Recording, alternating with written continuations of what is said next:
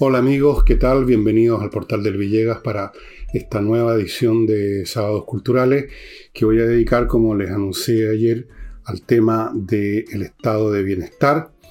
Y antes de empezar con mi tema, con este tema, les recuerdo algo que debía hacer ayer, pero estaba tan preocupado con que el computador no fallara que se me pasó por alto, pero se los digo ahora.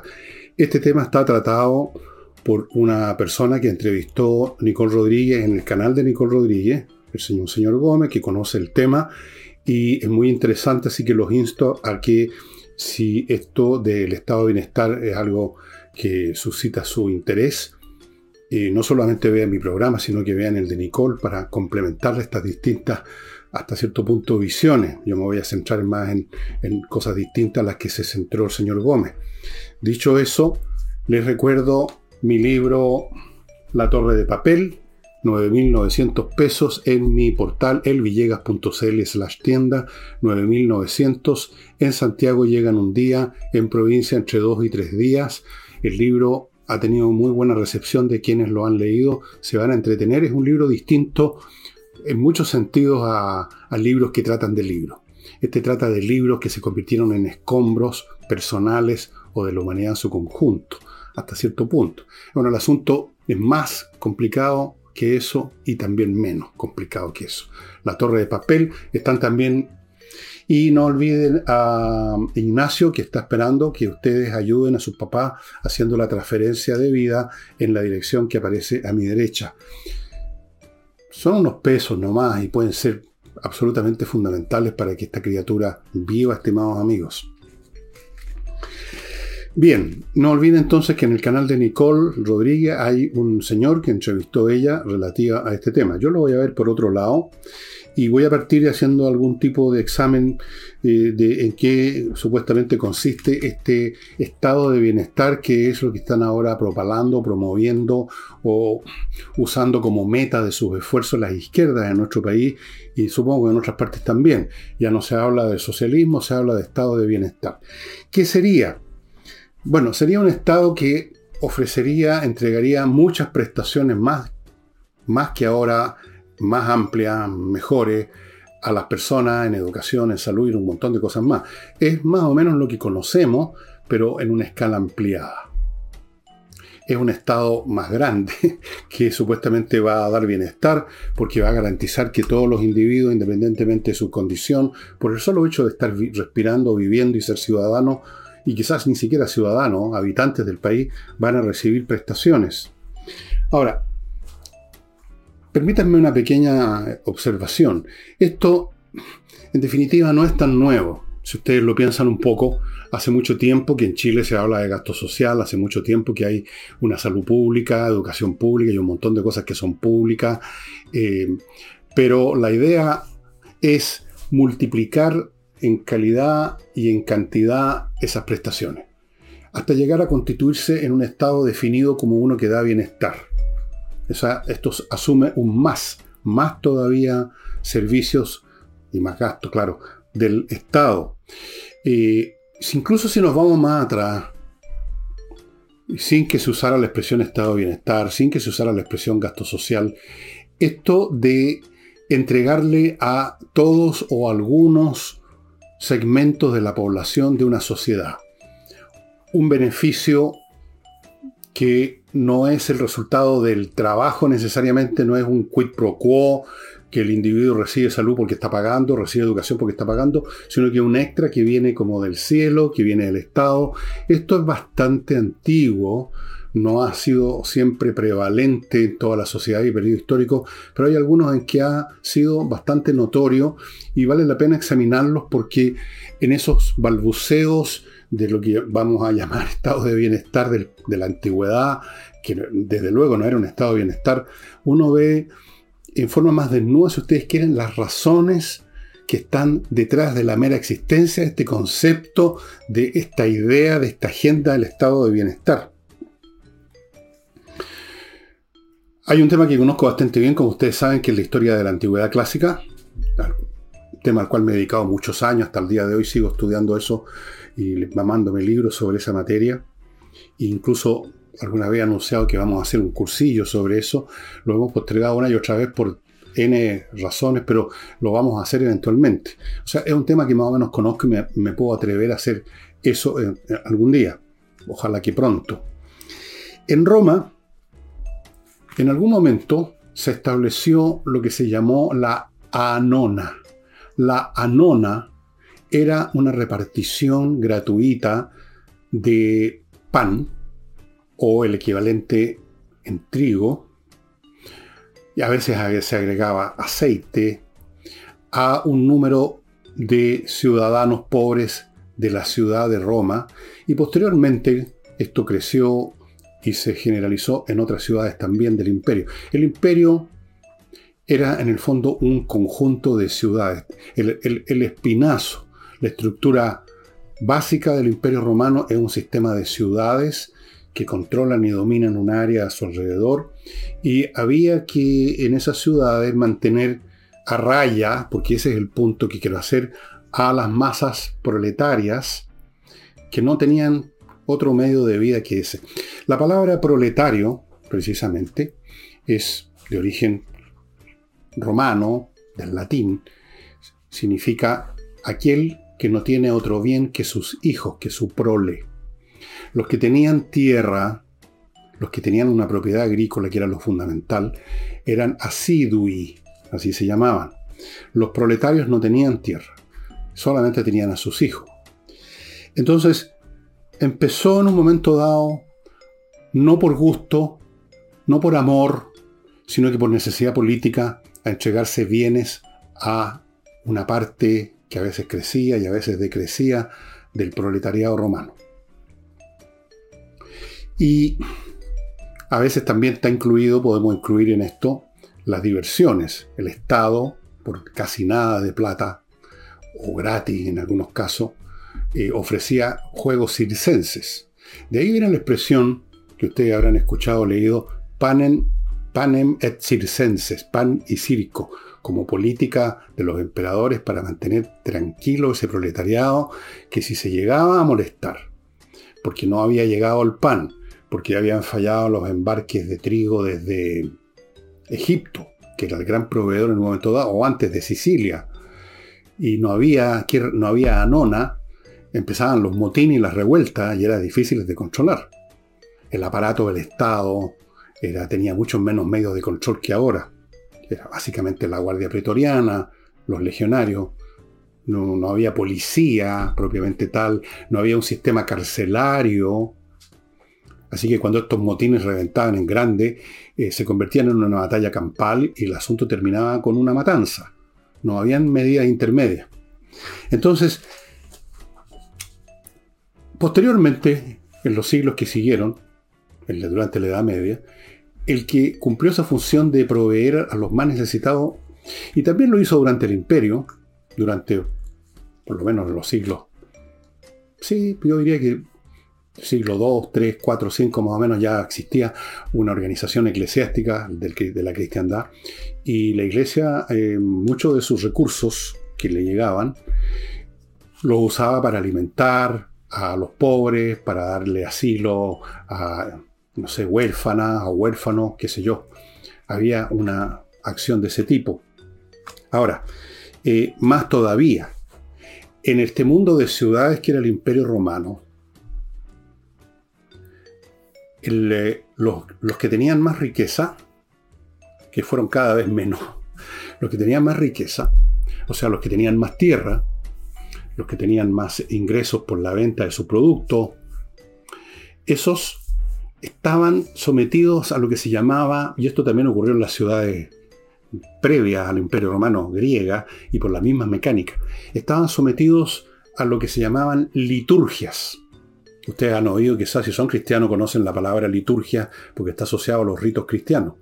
Pero el origen de la palabra liturgia es una carga que se le pone sobre los hombros a una persona con recursos para que financie una obra pública en la ciudad, pongamos un, templo, una, reparar un acueducto, eh, financiar la construcción de unas termas o lo que sea.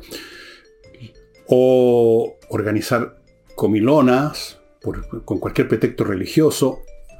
de los dioses paganos, eran las liturgias.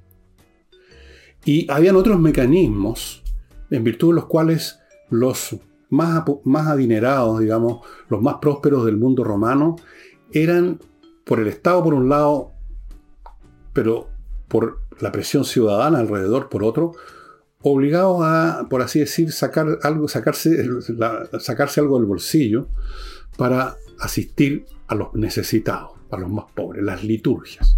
Yo les hablé del clientelismo, era otra institución que muy antigua, que ya venía en la República en el sentido que un rico estaba eh, conectado, obligado a hacer favores de distinto tipo a un grupo de gente que eran sus clientes. Y era muy curioso el mecanismo. Los clientes eran, por ejemplo, gente pobre o que vivía en Roma. Y todas las mañanas, y la vida en Roma empezaba súper temprano, al amanecer, llegaban a la casa del ricachón. Y lo esperaban, que se levantara, que se bañara. se bañaban todos los días los romanos. Eh, después eso se perdió, esa, esa excelente costumbre. Y lo esperaban y él, por así decirlo, bajaba al atrium, al, lugar de recepción de su casa, no era, no se llamaba living, por supuesto, y recibía su, sus parabienes, le decían buenos días, en quién lo podemos acompañar, y lo acompañaban, pongamos el ricachón iba a las termas, lo acompañaban a las termas como un séquito, si iba a una a un debate judicial, que habían mucho, eh, lo acompañaban como una barra brava ahí, una claque, eran votantes de él si el hombre se presentaba a un cargo en la República, de qué sé yo, censor, cuestor, eh, cónsul, lo que fuera. Eran sus clientes a cambio, lo cual recibían favores del ricachón. a veces un poco de dinero, a veces un favor legal, eh, protección, eran los clientes, era la clientela. Como ustedes ven, se generaba una relación entre el más rico y el más pobre, entre el Estado y los más pobres. ¿Con por qué? Y es la misma razón por la que, que funciona ahora las políticas sociales, el gasto social, el estado de bienestar. Por una razón muy simple que hay que decirla con todas sus letras. El objetivo siempre de estas acciones es independientemente del lenguaje que se use, porque estas cosas se revisten con un lenguaje untuoso, empalagoso, la solidaridad, eh, el afecto por los conciudadanos, pero lo que está en el fondo es el control social simplemente. Lo que se busca, lo que se buscaba en ese periodo, y lo que se busca ahora, y ahora es más difícil, es control de las masas que hoy en día son más grandes que nunca en número, en aspiraciones, en demandas.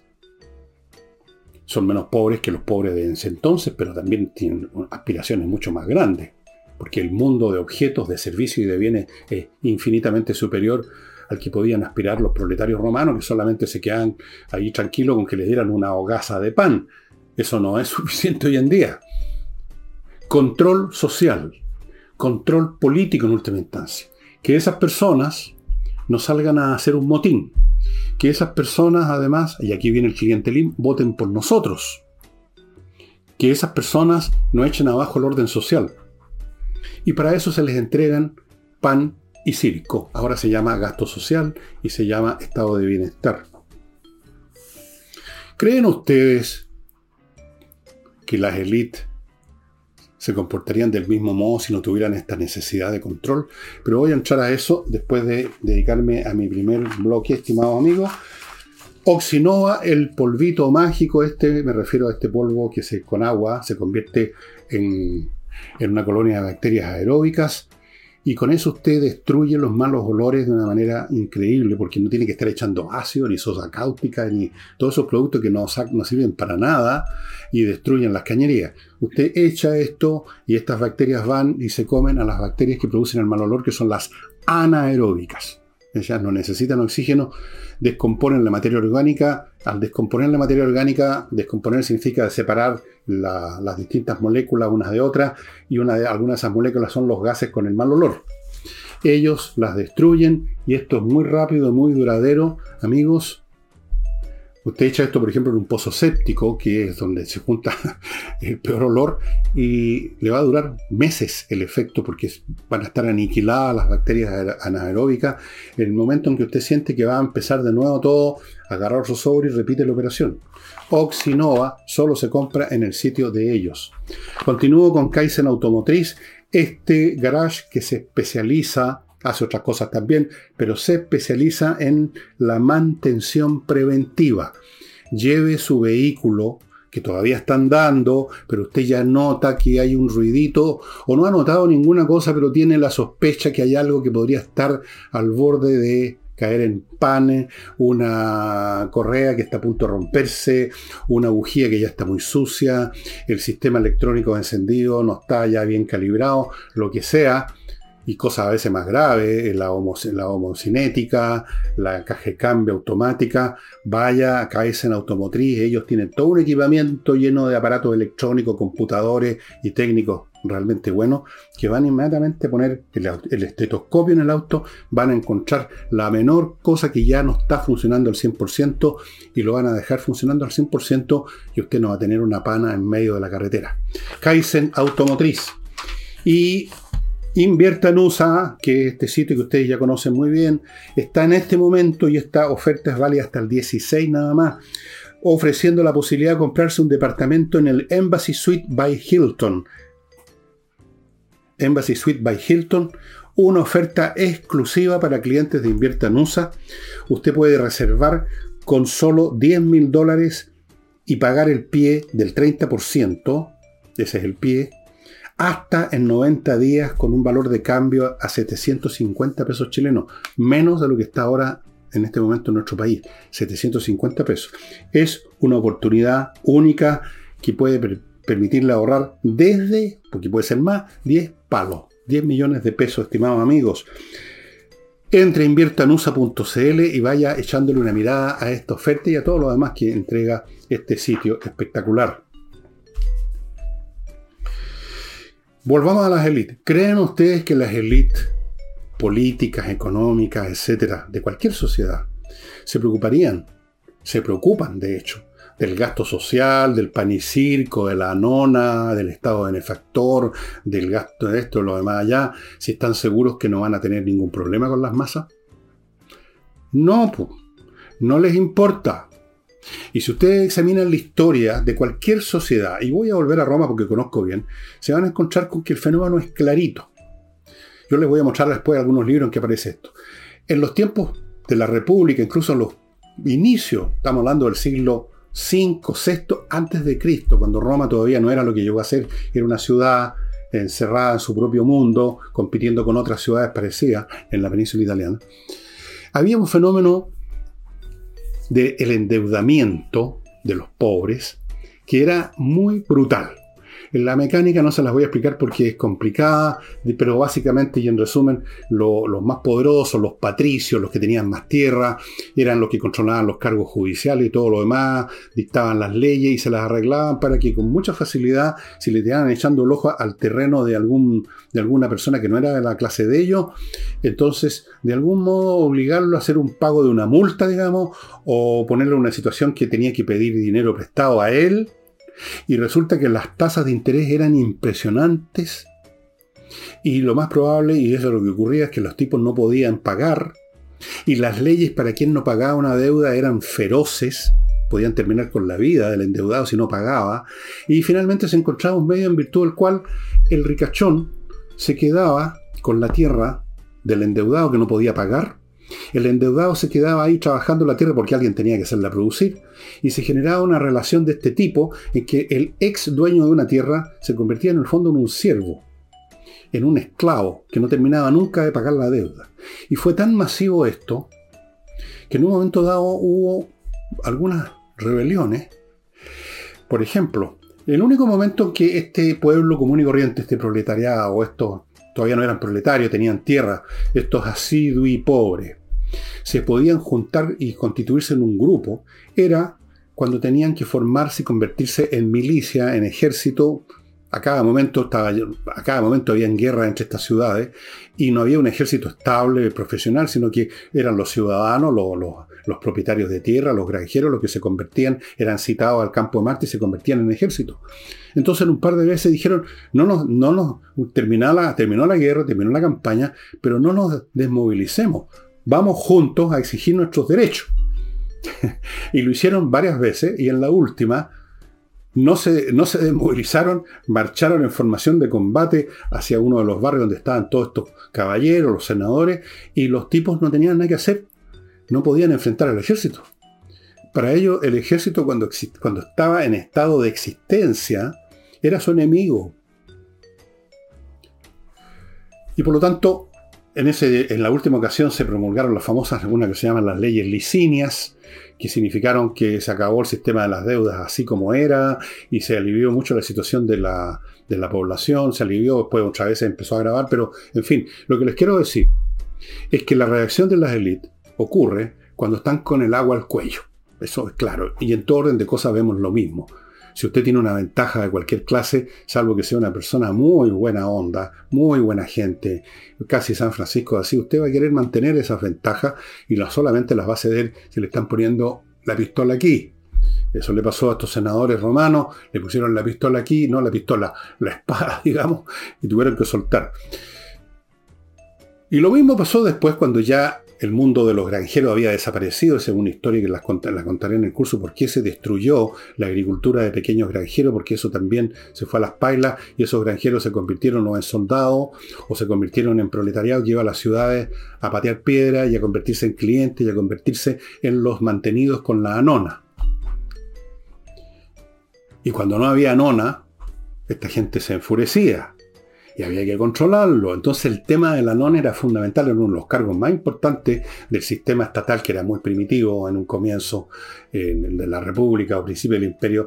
Uno de los cargos más importantes era el tipo que estaba a cargo de organizar la llegada de trigo desde Egipto y convertirla en pan y todo eso, el que lo hacía mal y no llegaban los barcos a tiempo, quedaba la, la crema en Roma. Y entonces, bueno, para evitar eso estaba este estado benefactor en miniatura de El Panem et Circenses. Eh, vamos ahora a otra, a otra cosa, estimado amigo. Recalcando que el bienestar, entre comillas, tal como se define según la época, en esa época se definía probablemente, bueno, me dieron pan, con esto me basta, aunque nunca basta, bueno, ¿y dónde está el circo? ¿Dónde están los gladiadores? Quiero ver pelea, quiero ver carreras de, cuadriga. O quiero también de pan, quiero que me den aceite. Estas cosas empiezan a multiplicarse. Es siempre, por un lado, el intento de control de los benefactores y un alivio temporal y parcial, en el mejor de los casos, de los supuestos beneficiados. Y uno lo puede ver hasta el día de hoy en las políticas públicas que las hemos visto aquí en Chile últimamente, que consisten en supuestamente dar un alivio, favorecer al pueblo que está con problemas, entonces que hagan un retiro, que hagan esto, pero después la cosa, ¿cuánto dura eso? Nada, la plata se acaba y todo queda peor, se produce inflación, eh, los fondos que uno tenía disminuyen o desaparecen, como le ha pasado a mucha gente con sus fondos en la, en la AFP. Entonces, es un, es un paliativo bastante pobre. Y parece ser que la idea del estado de bienestar es que este paliativo no sea tan pobre y sea regular y se sostenga en el tiempo. Y eso es exactamente lo que no ha podido ocurrir nunca. Porque si ahora nos vamos a la historia contemporánea y examinamos qué ha sucedido en Europa, donde empezaron en serie, en serio y en serie los estados de benefactores, por ejemplo en Suecia, en los países nórdicos, en Francia, en Alemania, qué sé yo. Bueno, es un asunto inmanejable. En estos mismos días, en Francia, el presidente Macron está teniendo, y los tuvo antes y los va a tener de nuevo, graves problemas, porque fíjense ustedes que los trabajadores franceses, a veces por disposiciones legales, algunos trabajadores que derivan, que vienen del siglo XVII, de la época de Luis XIV, el rey Soleil, de Roi Soleil, no quieren trabajar más, no quieren jubilar más tarde, porque la gente se acostumbra a los beneficios. Pues. ¿Saben ustedes que en Francia y no hablemos de algunos casos especiales que a los 10 años de trabajar ya tienen la jubilación. Es increíble, pero es así. Pero en Francia, en promedio, digamos la masa laboral normal, se jubila a los 62 años. Entonces Macron, mostrándole la cifra a los ciudadanos, le dice, esto es, ya insostenible. ¿Quién va a pagar esto? ¿Quién va a financiar esto? Y aquí están las curvas demográficas y aquí está lo que está ocurriendo ahora y lo que va a ocurrir en un año, en dos, en tres. Aumentemos, digamos, trabajemos un par de años más Menos de lo que supuestamente se trabaja en Chile, aún aquí no se trabaja a ninguna edad parece, pero aquí se jubila a los 65, entiendo. Los hombres, por lo menos. Allá se les pide que jubilen a los 64 y eh, ¿qué pasó la primera vez que, lo intentó Macron? Apareció este movimiento de, de las camisetas amarillas. Ustedes lo deben haber visto muchas veces en la televisión, que dejaron la crema en las calles de las ciudades de Francia. ¿cómo, se llaman las, ¿Cómo se llaman estas cuestiones? Gillette, jaune, amarilla. Y ahora va a pasar lo mismo, probablemente. Probablemente. Porque la gente recibe un beneficio y no solo se acostumbra a ese beneficio, sino que se, se reblandece un poco y quiere otros beneficios, pierde el tono muscular laboral, por así decirlo. Si usted se convierte, como pasaba con el proletariado romano, en alguien que recibe automáticamente del Estado pan para comer y no necesita mucho más en esa época, tal vez haya trabajo, tal vez podría ir al campo, tal vez podría, no sé, pero no. Eh, es natural, toda entidad viviente busca eh, es guiado, es, regido por la ley del mínimo esfuerzo, ¿no es cierto? Tiene que ver eso con las leyes de la física, incluso la energía, la entropía. Entonces, el, el punto es que lo que era en un momento dado una ayuda, lo que era en un momento una medida extraordinaria, se convierte en una demanda permanente. Miren lo que pasó aquí con los retiros. ¿Se acuerdan ustedes quizá, cuando vino la discusión por el primer retiro, que se dijo textualmente por primera y última vez. ¿Cuántos retiros ha habido? ¿Cuatro? ¿Cinco? Y se está hablando de otro, con otro nombre, ahora se va a llamar autopréstamo. ¿Y qué pasa cuando se termina la plata? Se va a pedir que el Estado empiece pues, entonces a, inventar alguna cosa para tirarle plata a la gente igual. Los bonos de invierno, los bonos de verano, los, los bonos de primavera, los bonos de esto, los bonos de lo demás allá. Las personas que reciben eso empiezan a acostumbrarse. Y si ustedes le preguntan a cualquier empresario chileno de una pyme, por ejemplo, le va a contar siempre la misma historia. Por Dios que cuesta encontrar gente que quiera trabajar. Y no por casualidad, estimado amigo, ustedes van a ver tantos eh, inmigrantes que están trabajando en, la repartición de mercadería, por ejemplo. Yo no he visto casi ningún chileno llegar a mi casa cuando vienen del supermercado de alguna cosa. Son siempre venezolanos, colombianos. En todas partes. Los chilenos no quieren trabajar Aparentemente hay muchos, no todos, pero hay muchos que no quieren trabajar porque están esperando la próxima ayuda estatal, el próximo panel et Entonces, se va generando una situación simbiótica entre un grupo político, que el, que esté en este momento de turno, gobernando, y su clientela. Lo mismo que pasaba en Roma entre el señor, el senador y su clientela, ahora no es un senador, sino que el senado completo, digamos, la clase política y su clientela electoral. Te damos beneficios, pero tú votas por nosotros. Se genera una relación simbiótica. Pero una relación simbiótica que significa que hay que mantener a los de abajo donde están, porque entonces no deja de haber una necesidad de ellos para que con nosotros, para que les demos bonos o esto lo demás allá.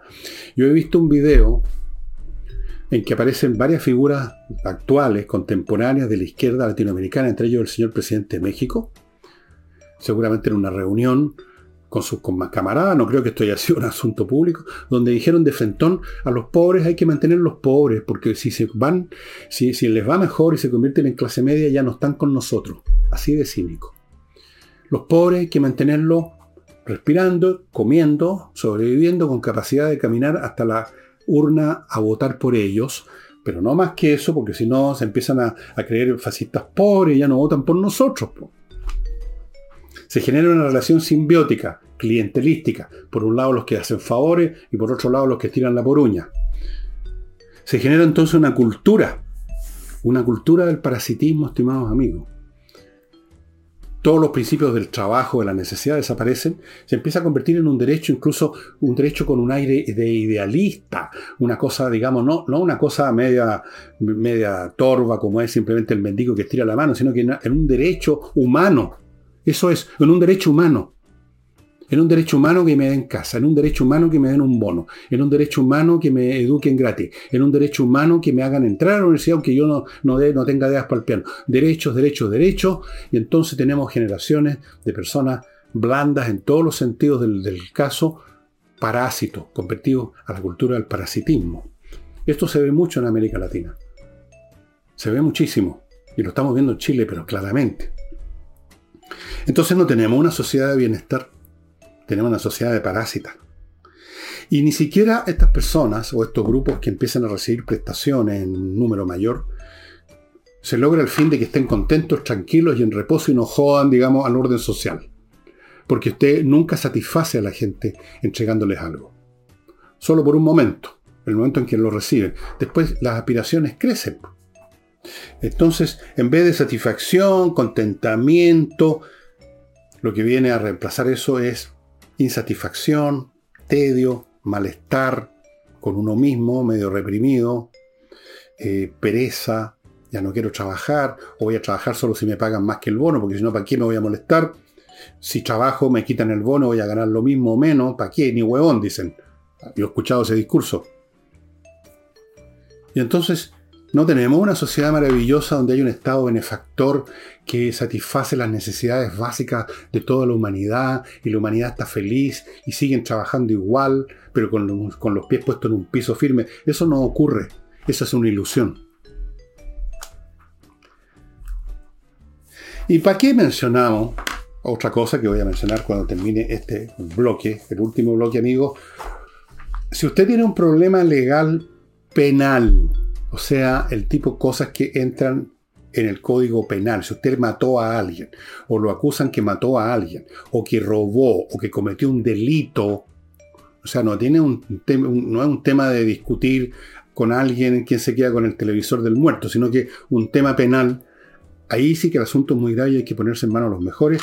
Y uno de los grupos mejores que hay es el Buffet de González y compañía, formado por ex fiscales, personas que antes se dedicaban a acusar y ahora defienden, conocen por lo tanto al revés y al derecho la mecánica de la acusación y por lo tanto la mecánica de la defensa. Han tenido casos espectaculares que ya les he mencionado brevemente y si usted está con líos penales, esto sí que es serio, póngase en manos de González y compañía, amigos, o está jugando a la ruleta rusa, simplemente Sigo con actualiza tu reglamento.cl, el sitio donde usted va a encontrar un grupo de profesionales que va a actualizar su reglamento de edificios, de condominios, que tienen que estar al día, tienen que estar en armonía con una ley que hace muchos meses, yo creo que más de un año, que se promulgó y se dio un plazo. Y el plazo finito, finito frate. Entonces hay que ponerse al día porque cualquier problema que surja y usted trata de aplicar el reglamento antiguo, va a tener muchos problemas. Esto es obligatorio. Actualiza tu reglamento.cl. Continúo con la Academia de Música Higiena, que le va a dar clases online, si usted quiere, de 9 de la mañana a 9 de la noche. Tiene toda clase de horario. De piano, canto, saxofón, clarinete, teclado, no solo piano, sino que órgano electrónico, qué sé yo, bajo eléctrico, guitarra acústica, guitarra eléctrica, ukelele, percusión, flauta dulce, flauta traversa, ¿qué más? Violín, educación de la voz. De lunes a sábado, de 9 de la mañana a 9 de la noche, hay bloques de cursos online estupendos. Y si usted no me cree que son estupendos, pida la primera clase gratis y ahí se va a dar cuenta que vuestro servidor les dice la verdad y nada más que la verdad. Higiena, ahí está la dirección, higienaproducciones.com. Continúo con mi clima, la mejor climatización, no les digo más, los premios, los mejores equipos, la mejor instalación, la mantención para tener el clima que usted quiere, como lo tengo yo en este momento aquí en mi casa, estimado amigo. No tengo idea si hace mucho calor o cómo está afuera. Yo tengo el clima que quiero dentro de mi casa. Y termino con espacioajedrez.com, que ya le quedan realmente pocos, pocos, pocos productos de estos que ustedes están viendo ahí. Esta es la segunda partida que se está agotando. ¿Y por qué se está agotando? Por la misma razón por la cual le conviene ir a espacio ajedrez, porque los precios son muy bajos, son ridículos. Y además cada artículo trae asociado tres membresías a actividades en espacioajedrez.com. Yo no veo qué más se puede pedir. Ideal para los chicos inteligentes e ideal para los viejos más o menos clever, que no quieren perder el funcionamiento mental. Y el ajedrez es una excelente gimnasia mental. El último tema relativo a esto es simplemente que todo esto supone un Estado que lo haga bien, y ahí sí que entramos en un, o, el segundo gran problema. El primero es que se genera una sociedad de parásitos, una sociedad donde empieza, no digo que todo el mundo, pero se empieza a generar una cultura de, parasitismo. Yo, una vez, yo creo que les he recomendado el libro Parasitismo y su versión en América Latina de Andrés Stanislav Andrzejewski, un sociólogo polaco, que escribió eso en la época en que todo el mundo era marxista, todos eran pensadores marxistas. Él llegó con este punto de vista totalmente distinto, realmente un libro fantástico, pero muy difícil encontrarlo. Bien, eh, ¿cuál es la capacidad de gestión, por ejemplo, del Estado chileno? Imagínense ustedes lo que significa llenar con más ministerios, con más burócratas, con más gastos, la mayor parte de la plata se pierde en, el laberinto burocrático y lo que llega a las personas llega de mala calidad, servicios de mala calidad, pero si todos conocemos los servicios que entrega el Estado. Entonces esto es una ilusión absurda en todos los sentidos de la palabra. Incluso en países que tienen mejor gestión estatal, tienen, como les dije en Francia y en todas partes, tremendos problemas con esta teoría del Estado benefactor. Tremendos problemas. O sea, simplemente es financieramente inviable a mediano o largo plazo, estimados amigos. Así es que la pregunta que uno se hace al final del día es ¿a qué extremos se va a llegar un día para tener algún grado de control sobre estas poblaciones que son tan demandantes y que no están satisfechas con nada y que se creen con derecho a todo? Ya no va a servir la caballería pesada, ya no sirven los balazos, ya no sirven los, el panicirco, ya no sirven los bonos, ya no sirven los retiros. Entonces, ¿qué diablo? Pero ese es el gran tema que se nos viene encima ya, del cual estoy, trabajando un libro precisamente, basado en cómo el proceso de control social, que es esencial en la historia humana, no ha sido simplemente una cosa que se repite igual, sino que ha ido cada iteración histórica haciéndose más complicado. Pero eso es otro tema, alguna vez lo, se lo ofreceré el libro, lo estoy trabajando en este minuto. Y por ahora les muestro algunos pocos libros que tienen que ver con esto.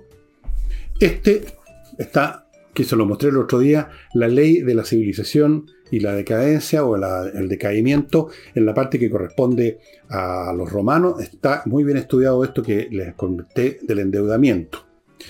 Luego tenemos este libro que no se encuentra ya, lo tengo del año de la cocoa, el original está en, alemán y no está tampoco disponible. Este lo tengo también en castellano.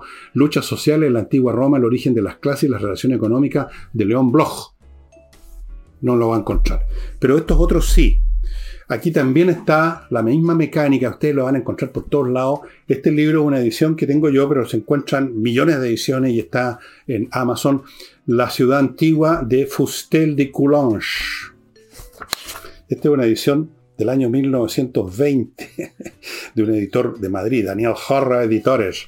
Allí está, para que ustedes satisfagan su curiosidad. Este libro me lo regaló el padre de un ex amigo mío. Y tengo este otro, que también lo encuentran. E esto está en francés. Instituciones Políticas Romanas de León Homo. Este es un libro de 1950, ediciones Alvin Michel, Rui Huguet, Paris, el 14 arrondissement, pero lo encuentran en inglés, eh, lo vi en inglés en, Amazon. Aquí van a ver ustedes este mecanismo de endeudamiento, este mecanismo, estos mecanismos de intentos de control social, a veces a la fuerza, a veces con las leyes, y luego en un momento u otro, cuando la, la tensión se hace muy fuerte, viene entonces la anona, vienen los bonos, viene el estado de, el estado de bienestar, como llaman, que finalmente el estado de bienestar termina siendo el estado de bienestar de los, de los burócratas, que efectivamente, como lo vemos en Chile, hay por lo menos unos 10 o 15 mil camaradas que no tenían pega, que daban voto en el mundo privado, que ahora están en un verdadero estado de bienestar, porque los sueldos de administración pública son bastante buenos últimamente. Además, estas personas no entran de suche, entran ganando 4 o 5 palos para arriba. Así que efectivamente el estado de bienestar funciona muy bien para los que promueven el estado de bienestar políticamente hablando. Y eso sería todo por hoy, estimados amigos. Nos vemos el lunes.